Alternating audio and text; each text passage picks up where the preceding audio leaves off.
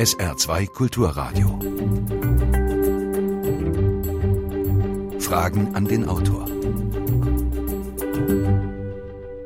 Heute Dr. Bernhard Kegel zu seinem Buch Tiere in der Stadt, eine Naturgeschichte.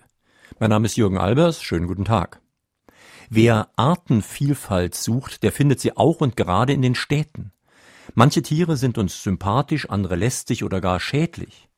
Füchse besuchen die Gärten ebenso wie Wildschweine, Kakerlaken, Mehlkäfer oder Ratten leben vom Abfall, Vögel oder Marder finden in Häusern Ersatz für Felsen. Wie vertragen wir uns mit den neuen Mitbewohnern? Gegen welche wollen oder müssen wir uns wehren? Wie verteidigen Menschen ihren Lebensraum gegen Eindringlinge? Herr Dr. Kegel, Sie sind ja Biologe und auch Stadtökologe. Was genau ist das Stadtökologe? Na, das ist ähm, die Übertragung der Ökologie, also der einer, eines Teilgebiets der Biologie, die sich mit den Wechselwirkungen der Organismen untereinander und mit der Umwelt beschäftigt, auf das Ökosystem Stadt. Das ist vielleicht, äh, klingt im ersten Moment ungewöhnlich, dass man die Stadt äh, oder städtische Lebensräume nun tatsächlich als Ökosysteme bezeichnen kann. Aber spätestens mit der Gründung der äh, Stadtökologie, die etwa in den 70er, 80er Jahren des letzten Jahrhunderts stattgefunden hat, hat man also erkannt, dass auch in den Städten sehr komplex gebaute Lebensräume und ähm, Organismengesellschaften entstanden sind, die eben Gegenstand Gegenstand dieser Stadtökologie sind. In Ihrem Buch haben Sie gleich mehrere Kapitel Abenteuer eines Großstadtökologen. Und da beschreiben Sie so ein bisschen, was Sie da konkret in Berlin machen. Können Sie ja. vielleicht mal ein Beispiel geben?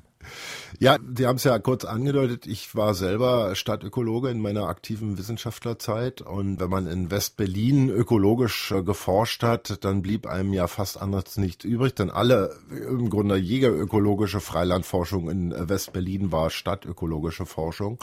Und äh, ich habe damals speziell die Käferfauna, Käfer- und Spinnenfauna von Straßengrünen untersucht, ähm, indem ich also bestimmte Bodenfallen, die man da einsetzt, in der ganzen Stadt vergraben habe auf Straßenmittelstreifen, auf Straßenseitenstreifen und zwar von den Außenbezirken bis in die Innenstadt. Mhm. Und da wurden sie natürlich komisch angeguckt, wenn da jemand auf dem Mittelstreifen rumkrabbelt und dann Loch buddelt oder irgendwelche Käfer sammelt.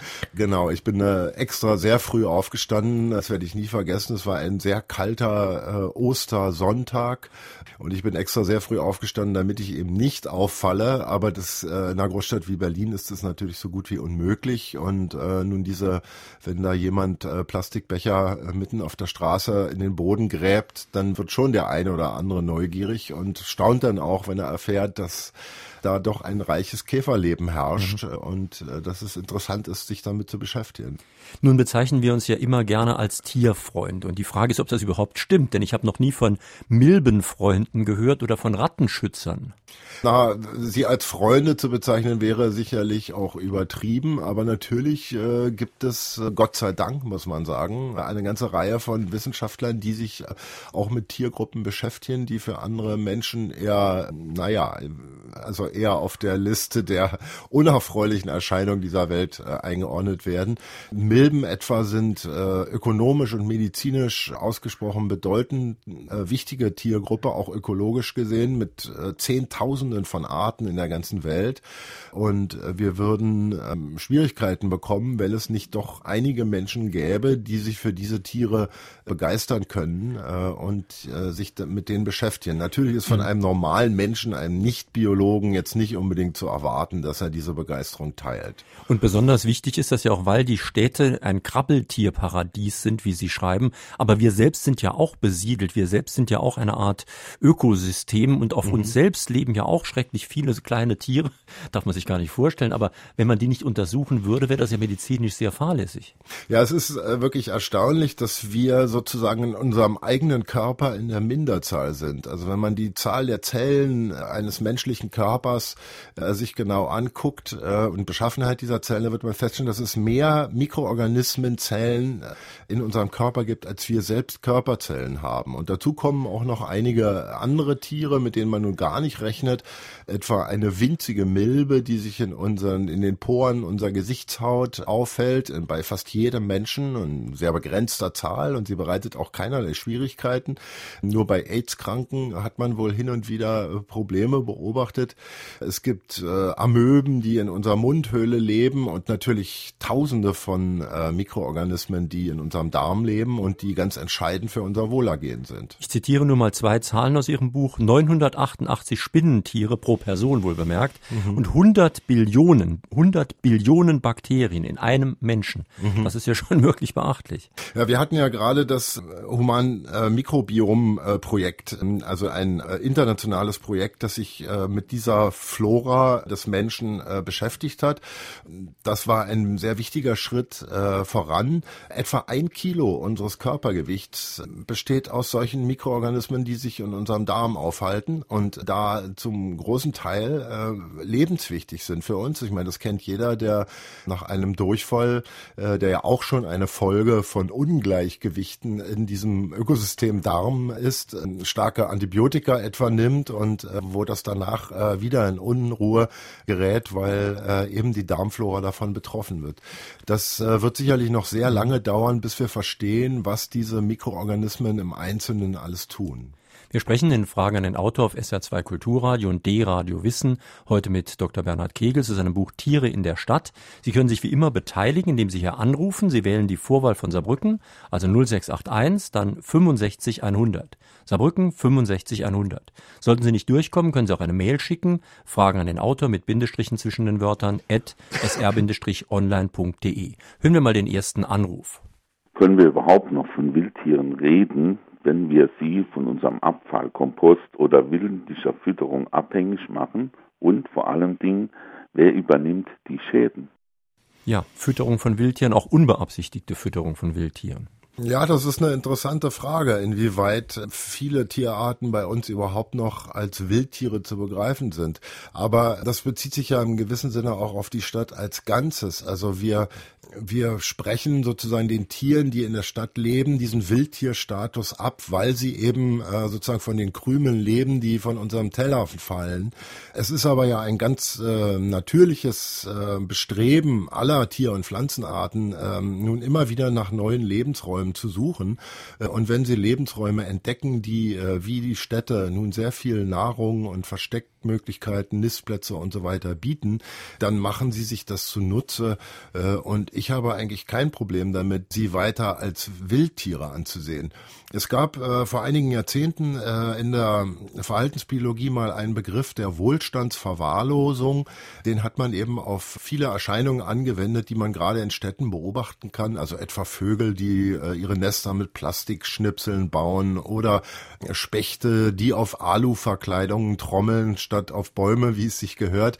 All das hat man so ein wenig naserümpfend äh, betrachtet gelandet. Ähm, davon ist man aber Gott sei Dank völlig äh, weggekommen, denn im Grunde, ähm, wenn man mal alle ähm, vermenschelnden Sichtweisen mal beiseite lässt, ist das doch eine sehr pfiffige Anpassung an das mhm. Angebot und an die Verhältnisse, die in den Städten nun mal herrschen. Mhm. Lassen Sie uns mal über die Vögel sprechen, weil die sind ja bei den meisten Menschen sehr beliebt. Was ich nicht wusste, was mir wirklich nicht so klar war, bevor ich Ihr Buch gelesen habe, ist, dass diese Vogelnester eine unglaubliche Brutkolonie auch für alles Mögliche für Ungeziefer sind, also für Zecken, für Flöhe, für Milben und andere unerfreuliche Tierchen. Ja, die Hausfauna steht äh, sozusagen, ich gehe in einer Betrachtung der Stadtfauna von innen nach außen, also von den Häusern äh, dann in die, in die Gärten und in die Parks und in die Straßen. Und um sozusagen einen Vorgeschmack dafür zu liefern, was man in äh, Häusern alles so finden kann, besuche ich einige Tierbauten. Und da wird sehr schnell klar, dass sozusagen die Plagegeister, die uns seit Jahrtausenden nerven, also schon lange in Tierbauten Bauten jeder Art äh, gelebt haben, also in Vogelnestern, in ähm, Säugerbauten, also sogar in Ameisennestern, sogar die äh, Treiberameisen, die gar kein festes Nest haben, werden von Tausenden von solchen äh, Tieren begleitet. Und es sind überall immer dieselben Übeltäter, mhm. auf die man da trifft. Die das wehren sich aber zum Teil auch ganz clever, habe ich bei Ihnen gelesen. Also zum Beispiel, dass die Vögel instinktiv wissen, welche Blätter sie in ihr Nest machen können, die dann die Schädlinge ein bisschen klein halten. Genau, das war auch ein äh, Hinweis Hinweis, wie man sozusagen äh, auf die Bedeutung dieses, dieses Phänomens gekommen ist. Man hat beobachtet, dass viele Vogelarten also grüne Blätter in ihre Nester einbauen. Und wenn man sich anguckt, welche Pflanzenarten sie dafür nehmen, dann ist das nicht willkürlich, sondern es handelt sich in der Regel um stark duftende Pflanzen, die äh, auch nachweislich etwa eine abstoßende Wirkung auf äh, Milben haben. Man hat da sehr schöne Versuche durchgeführt und hat also Nester mit solchen Blättern verglichen mit solchen ohne Blättern und äh, also ganz milbenfrei ist kein Vogelnest, aber mit diesen Blättern äh, lässt es sich doch da sehr viel mhm. angenehmer leben. Eine ganz praktische Frage, nachdem ich erfahren habe, was alles in diesen Nestern ist, würde ich mal sagen, ich sollte mir nicht unbedingt einen Nistkasten direkt neben mein Schlafzimmerfenster hängen, weil ja die Gefahr besteht, dass da auch was rüberkrabbelt. Ähm, ja, diese Befürchtung, ähm, die gab es äh, ja durchaus auch im Zusammenhang mit Tauben etwa. Ähm, die Ratten der Lüfte, nicht die äh, nun alles andere als besonders hygienischen Bedingungen wohnen und äh, wo durchaus mal der eine oder andere Einwohner des Nestes sich dann auch im Haus umsieht. Heute muss man sagen, ist die Richtung eher die andere offenbar. Also aus den Häusern äh, begegnet man Haus, äh, solchen haustierischen Hausbewohnern begegnet man vermehrt in Vogelnestern. Äh, man hat das äh, daran gesehen, dass ein australischer Käfer, der äh, bei uns eingeschleppt worden ist, erst in Wohnungen lebte und dann plötzlich auch in Vogelnestern mhm. auftauchte. Mhm. Also sicherlich sollte man sich vielleicht Vogelnester nicht direkt neben ein offenes Fenster hängen. Es ist aber keine wirklich Gesundheitsgefahr davon zu befürchten. Hören wir noch eine telefonische Frage an den Autor. Mäuse und Ratten sind ja schon lange im städtischen Untergrund. Kommen auch Rehe in die Stadt oder nur für den Menschen gefährliche Tiere wie zum Beispiel Füchse und Wildschweine? Hier vor dem Studiofenster sieht man manchmal ein Reh.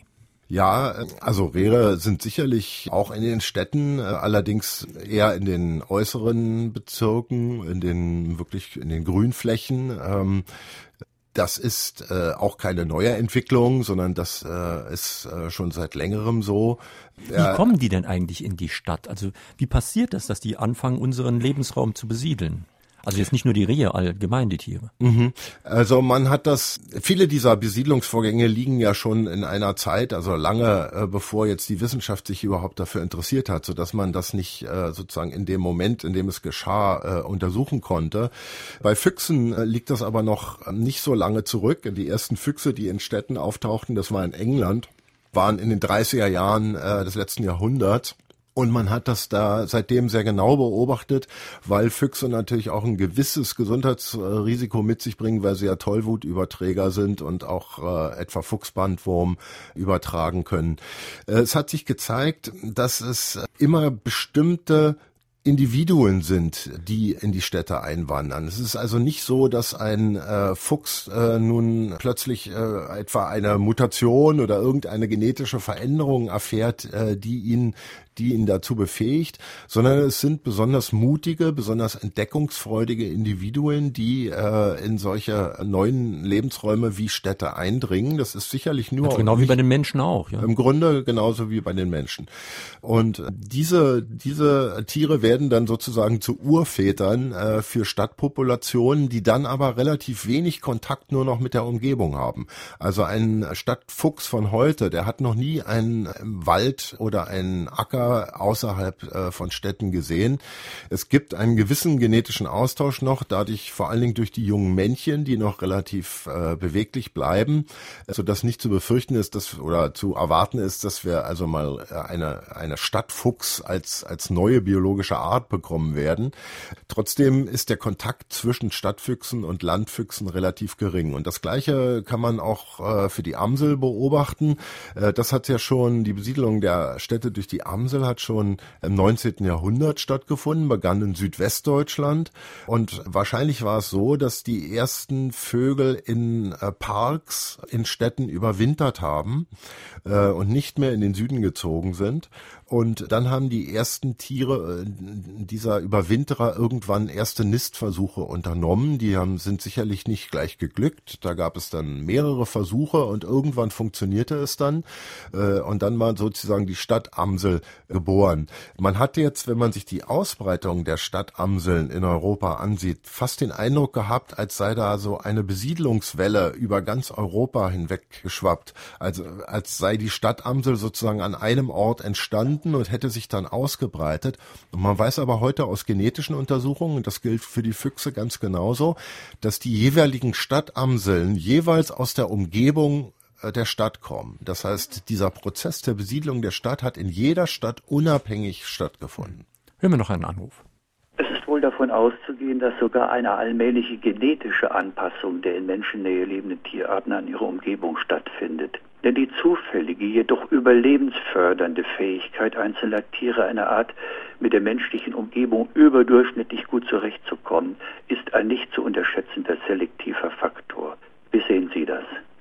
Ja, das ist äh, tatsächlich ein Phänomen, das zu erwarten ist oder sogar schon äh, passiert. Äh, man, es gibt etwa Moskitoarten, äh, die man tatsächlich schon als Stadtarten bezeichnen kann. Die Fachleute streiten sich noch, ob es Unterarten sind oder echte neue Arten. Und die Frage, ob es zu solchen aufgrund von genetischen Veränderungen entstehenden echten Stadtarten äh, auch bei größeren Tieren kommen wird, die ist dahingehend beantwortet worden, dass etwa die Amsel vielleicht der erste Kandidat dafür wäre, weil bei Stadtamseln beobachtet man doch bei so vielen äh, Verhaltensweisen und Eigenschaften äh, Veränderungen gegenüber Waldamseln, die es ja weiterhin gibt, es sind ja nicht alle Amseln in die Städte gezogen, dass äh, das tatsächlich auf längere Sicht vielleicht so etwas äh, so etwas wie eine Artbildung führen könnte. Trotzdem, mhm. gerade bei so mobilen Tieren wie Vögeln wird es immer einen gewissen Austausch mit der Umgebung geben und Isolation ist ja ein ganz wichtiger Faktor bei der Entstehung neuer Arten. Trotzdem ist, sind Prozesse in diese Richtung äh, in Bewegung gekommen. Dr. Bernhard Kegel zu seinem Buch Tiere in der Stadt und das Buch stößt auf großes Interesse auch bei den Mailschreibern und im Blog in unserem Internetdiskussionsforum. Kai Schmieding ist im Studio, um mal einige Zuschriften zusammenzufassen. Ja, es gibt heute Morgen einige sehr konkrete Fragen zum Thema. Mira Thorsteiner schreibt uns zum Beispiel im Blog auf sr2.de, in unserem Garten tummeln sich ein Fuchs, mindestens ein Steinmarder, zwei Igel und viele Insektenarten. Zur Winterzeit finden sich am Futterhaus Kleiber, Meisen, Rotkehlchen, Dompfaffen und sogar Grünspechte ein. Allerdings sind mir in diesem Jahr gerade mal zwei Wespen begegnet. Was hat das für Gründe? fragt Mira Thorsteiner. Und ein Hörer, der sich J nennt, hat auch noch eine Frage im Forum. Nochmal zum Thema Tiere füttern. Eben kam ja schon mal kurz die Rede darauf. Er schreibt, jedes Jahr, gerade zur Winterzeit, höre ich in den Nachrichten die irritierende Nachricht, man solle keine Tiere füttern. Das würde irgendwie deren Überlebenskampf negativ beeinflussen, ihnen abgewöhnen, wie man Selbstnahrung beschafft und ähnliches. Was ist von dieser Nachricht zu halten? Und auf was sollte man tatsächlich achten, wenn man ihnen denn doch was gibt? Also darf man füttern, ja oder nein? Und wenn ja, wie? Sonja Colling aus St. Ingbert will wissen, was hält der Autor von der verstärkten Jagd auf Wildschweine zum Schutz von Gärten, Grünanlagen, Sportstätten oder auch Friedhöfen? Und bei Jürgen Boost taucht die ganz grundsätzliche Frage auf, wie beurteilt der Autor die Haustierhaltung, namentlich von Katzen und Hunden in Großstädten und Ballungsräumen. Und schließlich noch eine Frage von unserem Hörer Martin Sand aus Berlin. Er schreibt, auch wenn es viele Wildtiere in den Städten gibt, sind viele von ihnen bislang doch eher scheu und man sieht sie nicht. Auf der anderen Seite gibt es zum Beispiel viele Spatzen, die schon heute unbeeindruckt von den Menschen munter an jedem Straßenrestaurant partizipieren. Geht der Autor davon aus, dass sich ein derartiges Verhalten auch bei größeren Wildtieren einstellen wird. Das ist also die Frage von Martin Sand aus Berlin. Ja, das waren ziemlich viele Fragen. Ich habe mir ein paar Stichworte gemacht. Sie können ja vielleicht mal anfangen, wo Sie wollen, vielleicht mit den Wespen. Ja, äh, das ist natürlich jetzt äh, schwer zu beantworten. Äh, ich habe gerade gehört, dass es in diesem Jahr besonders viele Wespen geben soll, weil der warme Sommer ihnen sehr entgegenkommt. Es ist natürlich immer sehr schwer zu beantworten, wie so lokale Populationsschwankungen zu erklären sind. Vielleicht ändert sich bei der Dame auch in zwei Wochen das Bild und ihr Garten wimmelt von Wespen. Soll man füttern? Das ist eine sehr wichtige Frage, ähm, die gerade im Zusammenhang mit äh, Tieren wie äh, Füchsen, Wildschweinen und wenn man nach Nordamerika geht, etwa Kojoten, äh, die dort in die Städte einwandern, von großer Bedeutung ist. Denn es ist ganz klar, dass die Probleme mit diesen Tieren wachsen in dem Moment, wo die noch vorhandene Scheu gegenüber dem Menschen immer weiter nachlässt. Es häufen sich also bei Füchsen Bissunfälle und die sind eindeutig, Füchse fangen an zu zu betteln und äh, die Distanz äh, zu den Menschen wird immer geringer und das ist eindeutig eine Folge davon, dass es eben viele Menschen gibt, die diese Tiere füttern, beziehungsweise sehr nachlässig mit der Deponierung ihres Kompostes etwa in den mhm. Gärten umgehen, der diese Tiere anlockt. Füchse sind ja in hohem Maße Vegetarier, die also gerne äh, die Komposthaufen plündern und die äh, Beeren und Obst äh, in den Gärten fressen. In Nordamerika etwa, wo man ja viel mehr Erfahrung hat äh, im Zusammenleben mit Wildtieren, äh, ist es ja ganz selbstverständlich, dass man etwa in Gegenden, wo Bären leben, äh, all jeg jeglichen Abfall bärensicher aufbewahren muss, weil in dem Moment, wo die Bären mitbekommen, dass sie in der Nähe der Menschen leicht Nahrung finden, sind sie da und können zum Problem werden und müssen im schlimmsten Fall abgeschossen werden. Das gilt ja jetzt heute schon für die Wildschweine, wo sich wirklich viele Gartenbesitzer und nicht zu Unrecht beschweren, denn es ist nicht immer nur Nachlässigkeit der Gartenbesitzer, wenn ihr Garten mhm. verwüstet wird. Ja, das Wildschweinproblem, das wird sich sicherlich nicht so einfach aus der Welt schaffen lassen. Die Wildschweine sind ähnlich wie die Füchse sehr zahlreich geworden und drängen natürlich in dieser hohen Populationsdichte dann auch äh, in die Außenbezirke der Städte oder in Berlin bis auf den Alexanderplatz, wo man ja auch schon mal Wildschweine hatte. Das ist ein Problem, das uns die nächsten Jahrzehnte weiter beschäftigen wird. Und trotzdem kann jeder Einzelne sozusagen dazu beitragen, dass es sich zumindest nicht dramatisch verschlimmert, indem er eben Nahrungsmittel, die für diese Tiere interessant sind, nicht leicht zugänglich in Gärten oder vor Häusern äh, zurücklässt. Was die Haustiere betrifft, da habe ich in Ihrem Buch einige sehr interessante Sachen gelesen, nämlich unter anderem, dass die Haustierhaltung auch eine Herausforderung für das Immunsystem ist. Das heißt, es ist eigentlich wirklich auch gefährlich, aber wir sind mit dieser Gefahr inzwischen ganz gut zurechtgekommen und wenn man es nicht übertreibt, kann das unser Immunsystem also stärken. Allerdings Ansammlungen von allen möglichen Tieren ganz dicht beim Menschen können zu einer Art Hexenküche führen, wie zum Beispiel im Fall China. Ja, da sprechen wir ja eigentlich nicht über Haustiere, sondern über Nutztiere. Ähm, da leben ja nun Menschen und ihre Nutztiere auf engstem Raum zusammen bei uns, für mich sind Haustiere äh, also in zweierlei Hinsicht besonders interessant. Erstmal sozusagen als psychologisches Phänomen. Aus Städten sind praktisch alle Nutztiere völlig verschwunden. Ich kann mich noch gut erinnern, in meiner Kindheit gab es in Berliner Hinterhöfen Kuhställe. Man hörte also mitten in der Stadt das Muhen von Kühen. Es gab große Brauereipferde, die praktisch täglich zu sehen waren. Also die großen Nutztiere waren noch präsent in den Städten und das hat sich vollkommen geändert. Äh, man sieht die überhaupt nicht mehr. Aber es gibt ein großes Bedürfnis der Menschen, nach Nähe zu Tieren. Und äh, in diese Lücke sind offenbar jetzt äh, Haustiere gestoßen, vor allen Dingen Hunde und Katzen als beliebteste Haustiere. Und äh, wenn diese Nähe zu Tieren oder diese Liebe zu diesen Haustieren nun nicht, äh, sagen wir mal, in fragwürdige Größenordnung vorstößt, ist dagegen auch überhaupt nichts zu sagen. Das Thema Katzen oder vor allen Dingen freilaufende Katzen ist äh, noch ein anderes Thema, darüber können wir vielleicht auch noch reden. Aber es, ist, es kommt offenbar einem sehr grundlegenden Bedürfnis des Menschen entgegen, dass er mit Tieren zusammenlebt. Mhm. Und er hat sich jetzt eben, nachdem die Nutztiere verschwunden sind aus den Städten, die den Haustieren zugewendet. Mhm. Haustiere sind aber auch eine Quelle für neue Tiere in der Stadt. Wir haben ja jetzt schon in mehreren Städten äh, Deutschlands äh, Papageienpopulationen, die dort auch brüten. Das wird sicherlich zunehmen und alle diese Tiere sind natürlich entflogene ehemalige Haustiere. Es gibt auch Gerüchte, dass sich Tierhandlungen, etwa Ladenhütern, entledigen, indem sie dann hin und wieder mal die Käfigtüren öffnen. Auf jeden Fall stammen sie also alle aus menschlicher Gefangenschaft. Schildkröten wurden zu Tausenden und Zehntausenden ausgesetzt. Wir haben ja jetzt gerade den Fall dieser Schnappschildkröte da in äh, Bayern. Das ist auch natürlich ein ausgesetztes ehemaliges Haustier. Und ähm, gerade äh, in Städten ist das etwas, was man äh, sehr häufig beobachtet, dass äh, also sozusagen diese Haustiere eine Quelle für neue Tierarten in der hm. Stadt sind. Sagen Sie das mit den scheuen Tieren. Da habe ich einige Kapitel in Ihrem Buch gefunden, die mich sehr überrascht haben. Dass nämlich Vögel, aber auch Wildschweine sich nicht etwa immer nur die ruhigsten Gegenden in der Stadt aussuchen, was ich noch verstehen würde, mhm. sondern auch wirklich ganz dicht in der Innenstadt, in viel befahrenen, in lauten, dreckigen Gebieten, wo man eigentlich freiwillig gar nicht hingehen würde. Da gehen die hin. Ja, das scheint sie äh, nicht zu stören, beziehungsweise es ist eine Abwägung. Wenn in dem Moment, wo äh, einerseits nah das Nahrungsangebot stimmt und wo es Rückzugsräume gibt, nicht unbedingt Ruheräume, weil dem Lärm können sie nicht entkommen, dann sind das durchaus attraktive äh, Standorte. Ich erinnere mich vor allen Dingen an den Fall, ein, man hat in Zürich äh, Füchse mit Sendern markiert und hat vor allen Dingen untersucht, wo bleiben die denn tagsüber? Und man hat Füchse gefunden in einem überaus belebten Freibad direkt zwischen Schwimmbecken und Restaurant. Da gab es ein sehr dichtes Gebüsch und in diesem Gebüsch haben die einige Füchse äh, die Tage verbracht. Man sollte es nicht für möglich halten, aber niemand würde natürlich auf die Idee kommen, da reinzugucken und mhm. die Füchse dort zu stören. Sie sind dort eigentlich sehr sicher vor Störungen durch den Menschen, vom Lärmpegel einmal abgesehen. Noch eine telefonische Frage an den Autor, bitte.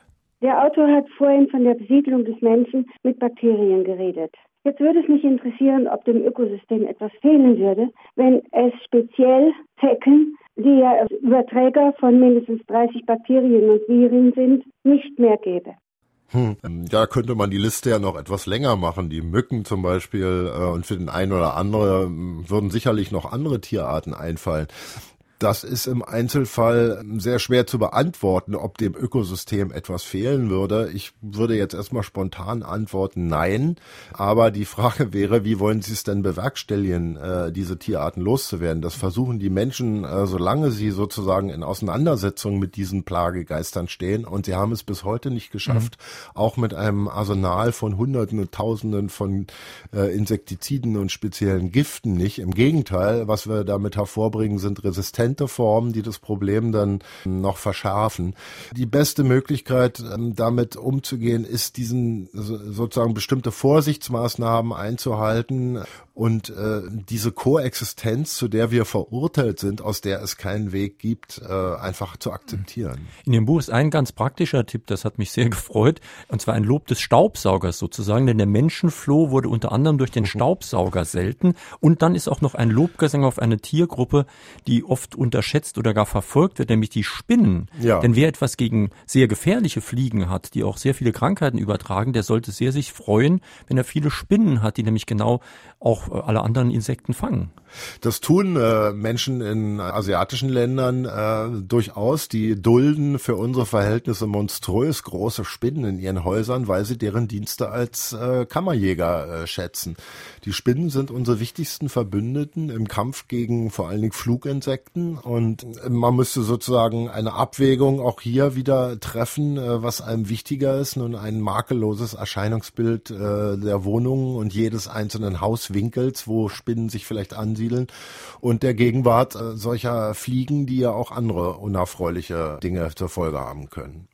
Also ich habe zwei Fragen an den Autor. Und zwar kann der Autor mir was dazu sagen über mitgebrachten Milben von Fernreisen und das Problem Tauben in den Städten, zum Beispiel der Taubenkot.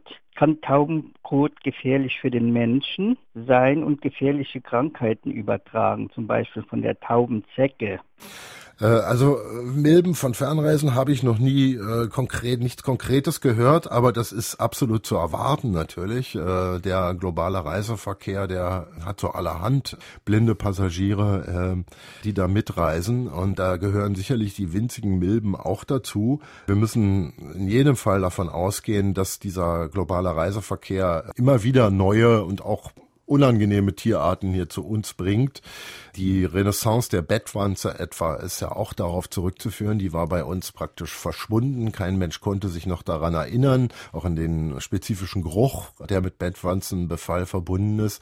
Und heute sind sie plötzlich wieder da in den nobelsten Orten, im UNO-Gebäude, an der Fifth Avenue, in exklusiven Läden tauchen plötzlich Bettwanzen auf. Die Bundesbahn musste Schlafwagen aus dem Verkehr ziehen, weil sie von Bettwanzen befallen waren. Das ist eine Folge dieses Reiseverkehrs und da werden sicherlich auch äh, Milben unterwegs sein. Zweiter Teil der Frage waren die Tauben. Ich meine, mhm. was für uns die Tauben sind, für Sydney die Flughunde. Ja, das äh, ist, glaube ich, heute nicht mehr ganz so brisant, weil Tauben ja kaum noch an Gebäuden nisten, also in unmittelbarer Nähe des Menschen. Das ist ja durch die Sanierung der Häuser äh, heute kaum noch der Fall. Äh, Tauben nisten vor allen Dingen unter Brücken äh, und an solchen Orten, wo sie nicht, wo die Nester nicht in unmittelbarer Nähe zur menschlichen Behausung äh, sind. Und insofern ist dieser unmittelbare Kontakt heute einfach nur noch äh, sehr eingeschränkt gegeben. Ich wollte den Autor fragen, ob er berücksichtigt hat, dass alle möglichen Tiere, die sich in der Großstadt so sammeln, von Tauben bis Füchse und Flöhe und äh, Läuse und Ratten und Mäuse, dass diese Tiere auch ein Gegengewicht sind gegen Seuchen und Krankheiten, die Menschen befallen können, vor allen Dingen dann, wenn sie großen Massen von Hunderttausenden und Millionen die Großstädte bevölkern, dann sind sie gefährdet und die Tierchen, die überall sonst rumlaufen, die mildern den Seuchendruck meiner Meinung. Ich bin Landwirt, habe sechs Wunschkinder und praktischer Landwirt und wir haben gesagt als Bauern, ja, wenn wir eine große Schweinehaltung haben und das Seuchengefahr entgegenwirken wollen, dann äh, haben wir noch einen Ziegenbock, der ordentlich stinkt mit im Schweinestall und der sollte dann äh, helfen, äh, Seuchen und Krankheiten zu vermindern.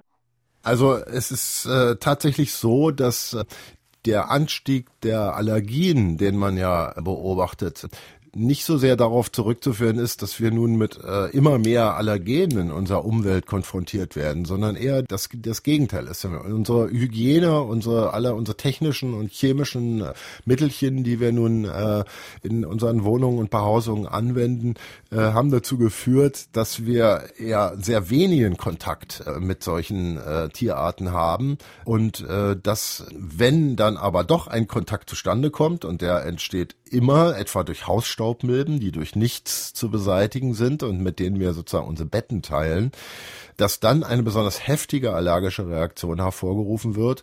Die Hausstaubmilben werden ja als einer der wichtigsten Gründe äh, für das Ansteigen von äh, Allergien in aller Welt eigentlich angeführt und möglicherweise ist das eine Folge der Hygiene, die wir in den Jahrzehnten zuvor mhm. praktiziert haben. Trotzdem wird wahrscheinlich niemand äh, sozusagen den alten Verhältnissen eines mittelalterlichen Hauses nachtrauern. Äh, es ist wie, wie so oft äh, eine Frage des Mittelweges, des Maßes, den man da finden muss. Jedenfalls ist eine sterile Umgebung unserer Gesundheit offenbar keineswegs förderlich. Ich ja, wollte noch kurz mhm. auf das eingehen. Sie haben das vorhin ja auch angedeutet. All diese sehr eher unerfreulichen Tierarten, die der Hörer eben aufgezählt hat, die finden sich natürlich ganz besonders ein in dem Moment, wo Tiere zu großen Massen sich äh, zusammen niederlassen. Deswegen sind, wir sprachen vorhin über die Vogelnester, Vogelkolonien ein wahres äh, Dorado für Parasiten jeder Art. Und das Gleiche gilt natürlich auch für Städte. Äh, aus Sicht der Tiere sind Städte nichts anderes als gigantische Tierkolonien einer einzigen Tierart. Und in dem Moment, wo viele Exemplare einer Tierart auf engem Raum zusammenleben, das galt vielleicht früher noch mehr als heute, dann ist das höchst attraktiv für also alle. Diese Tierart sind wir wohl bemerkt. Ja, die sind wir. Dann ist das höchst attraktiv für alle, die äh, von an oder äh, an, an dieser Tierart leben oder von deren Umfeld profitieren. Ihr Buch heißt ja jetzt Tiere in der Stadt, trotzdem mhm. kommen Pflanzen vor. Das hat natürlich auch einen guten Grund, denn Tiere und Pflanzen leben ja in einer Art Lebensgemeinschaft und da gibt es auch eine Koevolution, das heißt, man entwickelt sich gleichzeitig miteinander. Mhm. Aber genau die ist jetzt natürlich gefährdet, wenn da sehr plötzlich fremde Pflanzenarten eindringen, mit denen die einheimischen Tiere zumindest nie evolutionsmäßig zusammengelebt haben. Das ist ein sehr umstrittenes Feld.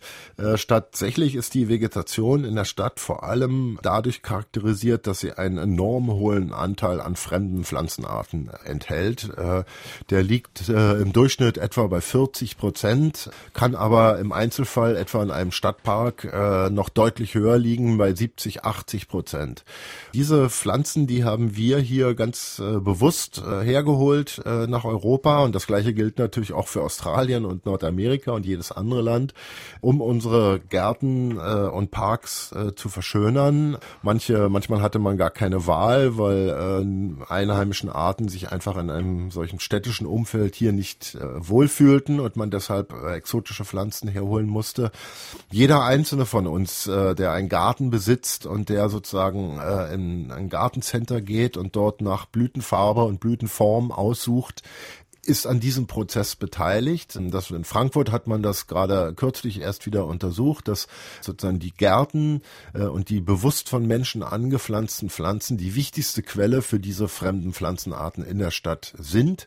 Von den Städten ausgehend können die sich auch ins weite Land ausbreiten. Trotzdem liegt ihre Zahl in Städten äh, deutlich höher immer noch.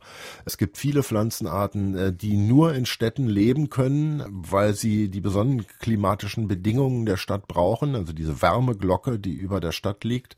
Die darf man ja nicht unterschätzen. Ich habe in Ihrem Buch gelesen, das können verglichen mit dem Umland auch über 10 Grad Unterschied sein. Das kann absolut beträchtlich sein und es müssen ja gar nicht solche dramatischen Unterschiede sein. Das kann um wenige Tage weniger oder mehr Frost gehen, ne? um Schneedecke oder nicht Schneedecke. Solche, solche kleinen Unterschiede äh, können darüber entscheiden, ob eine Pflanzenart aus der Stadt sozusagen ins Land vordringen kann oder nicht.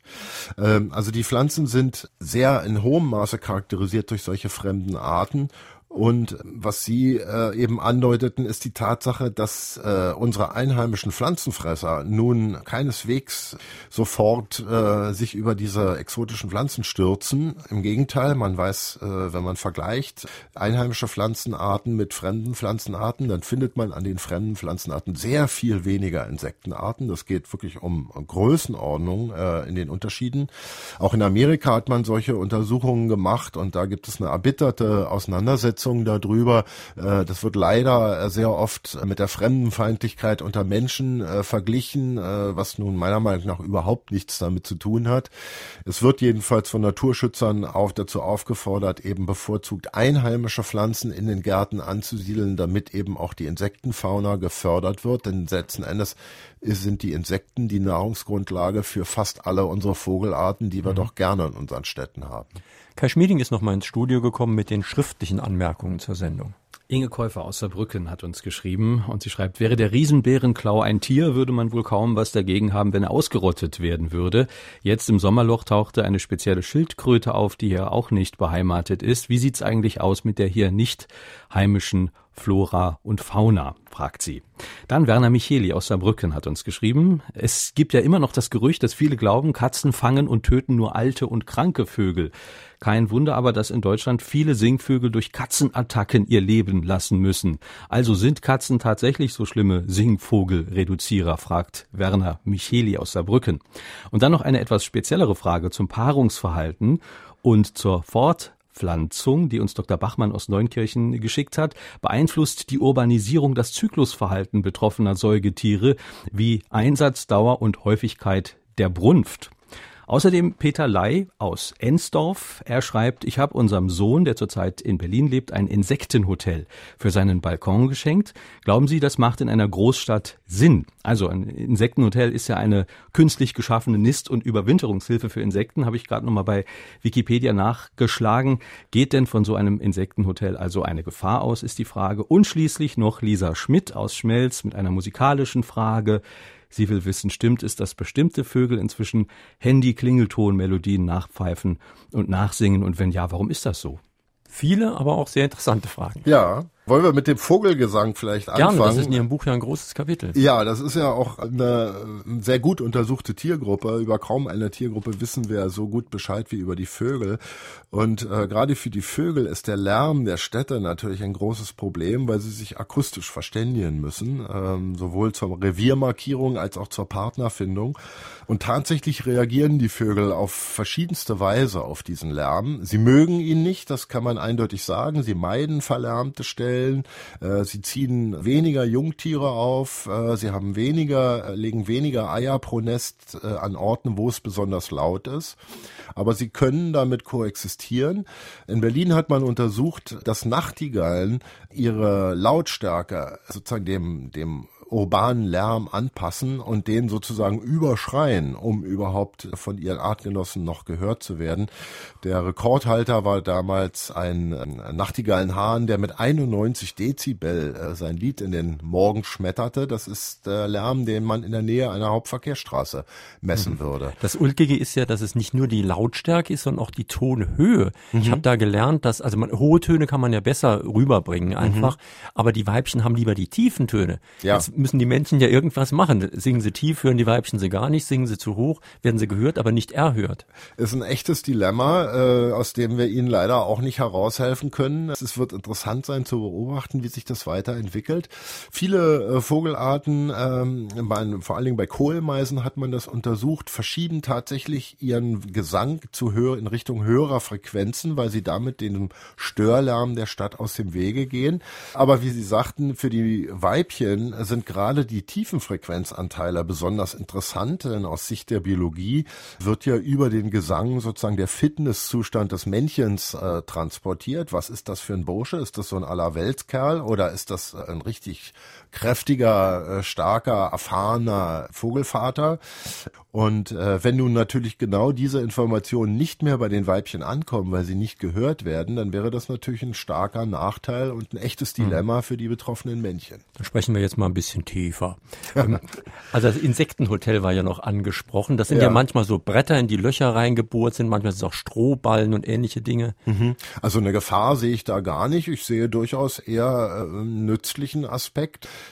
denn das sind ja keine Schädlinge oder sowas, die in solchen Insektenhotels unterschlüpfen. Die wird man vielleicht nicht ganz fernhalten können, aber äh, primär richtet sich das ja eher an Wildbienen äh, und solche Insekten, die in der Stadt äh, sehr artenreich vorhanden sind und äh, die man also durchaus, die etwas Hilfe und Unterstützung durchaus äh, brauchen könnten. Das reiht sich so ein bisschen ein in viele Aktivitäten, die heute von Städtern äh, unternommen werden, um die sich äh, mehr und mehr für ihre Stadtnatur interessieren und auch engagieren. Das reicht ja vom Müll sammeln bis hin zu Bienenkörbe aufstellen. Urban Gardening ist so ein äh, Stichwort. Mhm. Äh, all das ähm, ist durchaus zu begrüßen. Es ist nicht immer im Sinne einer vielfältigen Stadtnatur, aber man hat durch Untersuchungen auch festgestellt, die äh, äh immense Vielfalt ist gar nicht das, was die Menschen wirklich wahrnehmen. Sie sind eher sozusagen am Pauschal, am Grün und am Summen der Insekten interessiert. Sind Katzen Vogelmörder? Das ist eine ganz äh, schwierige Frage. Es ist gerade vor kurzem eine große Studie in Amerika veröffentlicht worden, die die Bedeutung solcher streuenden Katzen enorm hoch einschätzt, höher als die Zerstörung der Lebensräume was also wirklich enorm wäre. Wir haben es aber auch mit riesigen Zahlen zu tun. Das geht ja in die Millionen und äh, da muss man schon davon ausgehen, dass das nachhaltigen Effekt hat. Katzen müssen auch nicht unbedingt töten, um äh, nachhaltigen Effekt auf die Vogelwelt zu haben. Allein ihre Gegenwart beunruhigt die Vögel und kann möglicherweise bewirken, dass sie ein Nest aufgeben äh, mhm. oder gar nicht erst nisten. Also es sind sehr widersprüchliche Befunde, die es dazu gibt. Es gibt zum Beispiel keine Korrelation zwischen besonders hohen Katzenpopulationen und besonders niedrigen Vogelpopulationen, die man dann vielleicht erwarten würde. Es scheint mir so ein bisschen ein Glaubenskampf zu sein. Äh, man sollte aber ganz, das sagt einem der gesunde Menschenverstand, nicht davon ausgehen, dass ein frei herumlaufendes Raubtier wie die Katze Katze, das ja fast das einzige Raubtier dieser Art in der Stadt ist, nun ohne Effekt äh, auf die sonstigen hier lebenden Tiere ist. Mhm. Da wir aber ja nun nicht unbedingt äh, mit einem Rückgang der Stadtvögel zu tun haben, sondern äh, den Vögeln scheint es ja in der Stadt ganz gut zu gehen, würde ich das Problem jetzt nicht als mhm. allzu groß einschätzen. Wir sprechen in Fragen an den Autor auf SR2 Kulturradio und D-Radio Wissen mit Dr. Bernhard Kegel zu seinem Buch Tiere in der Stadt. Dieses Buch ist bei Dumont erschienen, kostet 22 Euro. Und wie immer bekommen drei, die sich mit einer Frage an den Autor in der Sendung beteiligt haben, das Buch vom Verlag zugeschickt. Heute sind das Dolores Schmidt aus Nonnweiler, Hans-Ulrich Wolter aus Zweibrücken und Karl-Heinz Weber aus Namborn. Noch ein Anruf bitte. Ich habe eine Frage zu den Papageienpopulationen in den Städten, die Sie angesprochen haben. Papageien sind Vögel, die äh, andere Klimazonen gewöhnt sind. Meine Frage ist, wie überleben diese Papageienpopulationen bei uns die kalten Winter, die wir haben? Ja, darauf haben wir ja schon kurz hingewiesen. Äh, es gibt äh, in Innsbruck schon lange eine Halsbandsittichpopulation, äh, die in einem Park nahe der Altstadt lebt. Und diese Population ist aber nie größer geworden als etwa 50 Tiere. Und das liegt daran, dass nur 50 Tiere in, in den Hohlräumen der alten Baumriesen Platz finden, die in diesem Park stehen.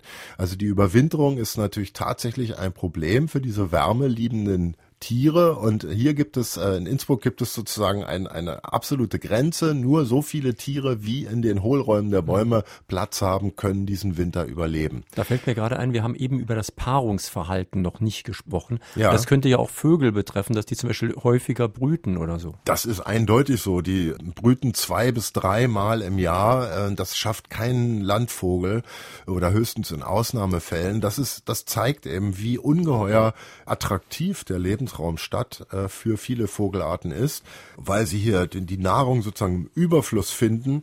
Also zwei, dreimal äh, Jungtiere aufziehen können im Jahr, was ihnen am- auf dem Land niemals gelingt. Die Dichte von äh, manchen Stadtvogelarten liegt um Größenordnung über der ihrer Landverwandten.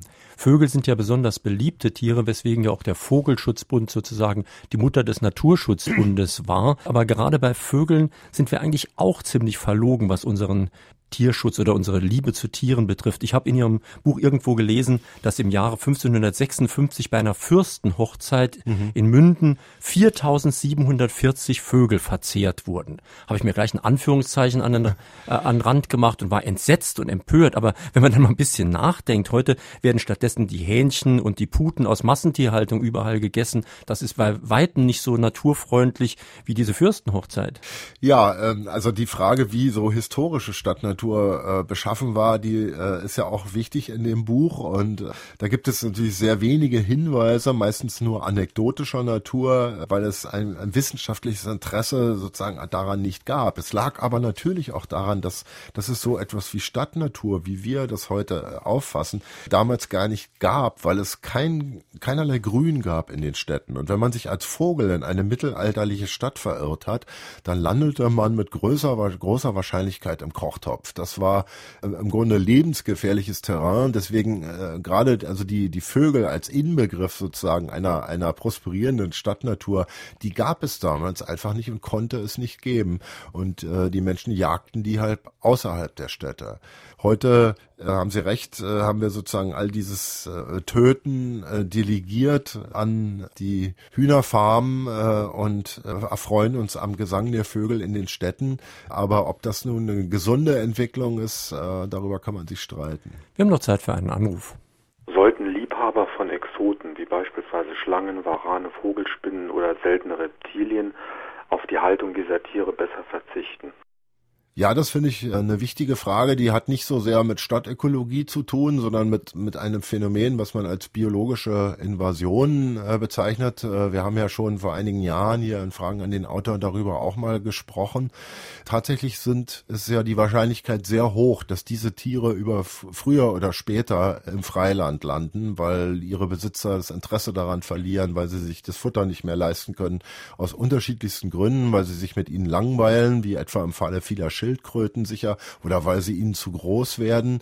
Solche Fälle, wie wir sie jetzt äh, gerade in Bayern erlebt haben, werden sich in Zukunft mit Sicherheit häufen. Das prognostizieren die Fachleute schon seit vielen Jahren. Jetzt haben wir den ersten Fall. Jetzt sind die Schnappschildkröten, die man vor 20 oder 10 Jahren ausgesetzt hat, so groß geworden, dass es mal zu einem solchen Unfall gekommen ist.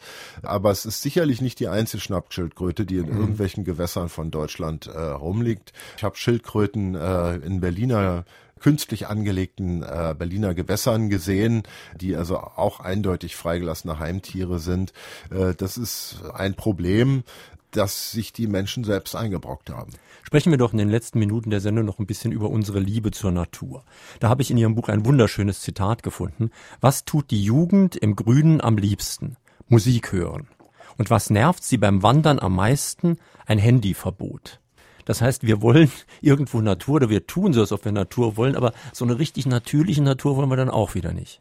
Ja, das, äh, wir sind da so ein bisschen hin und her gerissen. Für mich ist wichtig, äh, dass, dass man Stadtnatur eben auch wirklich als das wahrnimmt, was es ist, nämlich als eine Form von Natur, die wir durch unsere Lebensform in, in unserer unmittelbaren Nähe ermöglicht haben.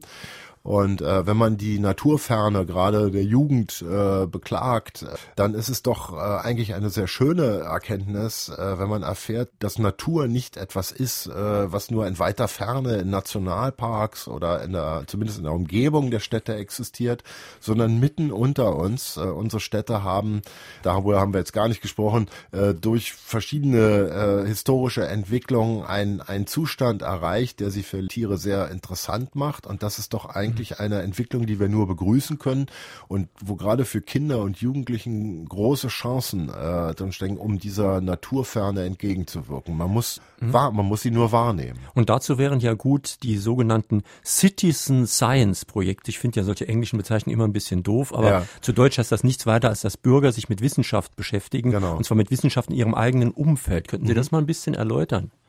Äh, ich bin da zum ersten Mal in Kontakt gekommen mit einem äh, mit einer Umfrage, die kurz nach dem Krieg in Hamburg äh, durchgeführt wurde. Da hat nämlich eine Zeitung dazu aufgerufen, die Hamburger Bürger doch bitte zu melden, wann die Forsythien in ihrer Nähe in ihrem Wohnumfeld anfangen zu blühen. Und dann gingen hunderte von äh, Meldungen ein und aufgrund dieser Meldung konnte man eine Temperaturschichtung äh, oder Skalierung über das Hamburger, äh, vom Krieg stark zerstörte Hamburger Stadtgebiet erstellen. Und solche Projekte äh, hat es in den Jahrzehnten danach immer mehr gegeben. Der neue Direktor des Berliner Naturkundemuseums, Johannes Vogel, äh, etwa hat also mehrere solcher Projekte in London, in England äh, durchgeführt deswegen äh, dieser angelsächsische Begriff, wo man tatsächlich versucht, die Bürger aktiv an wissenschaftlicher Forschung zu beteiligen, solche Verbreitungskarten von Pflanzen und Tierarten in der Stadt zu erstellen, solche äh, Phänologien, sagt man wissenschaftlich, also wann fängt eine Pflanze an äh, zu blühen, wann mhm. äh, sind die ersten äh, Samen und mhm. so weiter sichtbar. All solche Fragen kann man wunderbar im Zusammenhang mit Bürgern der Städte mhm. und auch gerade Kindern und Jugendlichen mhm. machen. Und das ist eine Entdeckungsreise in das eigene Lebensumfeld. In Frage an den Autor auf SR2 Kulturradio und D-Radio Wissen war das heute Morgen Dr. Bernhard Kegel zu seinem Buch Tiere in der Stadt, erschienen bei Dumont, Preis 22 Euro. Die Sendung, die Sie gerade gehört haben, finden Sie morgen auch im Internet als Podcast. Sie können sich dann auf Ihren Rechner herunterladen und nochmal in Ruhe anhören. In unserem zweiten Podcast-Angebot von Fragen an den Autor, unserem Klassikerfach, empfehle ich Ihnen wieder eine Sendung aus dem Jahre 2009. Bernhard Kegel, unser heutiger Autor, damals zu Epigenetik, wie Erfahrungen vererbt werden. Das finden Sie nicht ganz oben im Fach, müssen Sie ein bisschen blättern, weil das schon länger in der Sendeplanung drin steht. Die Diskussion geht natürlich weiter im Internet-Diskussionsforum unter www.sr2.de.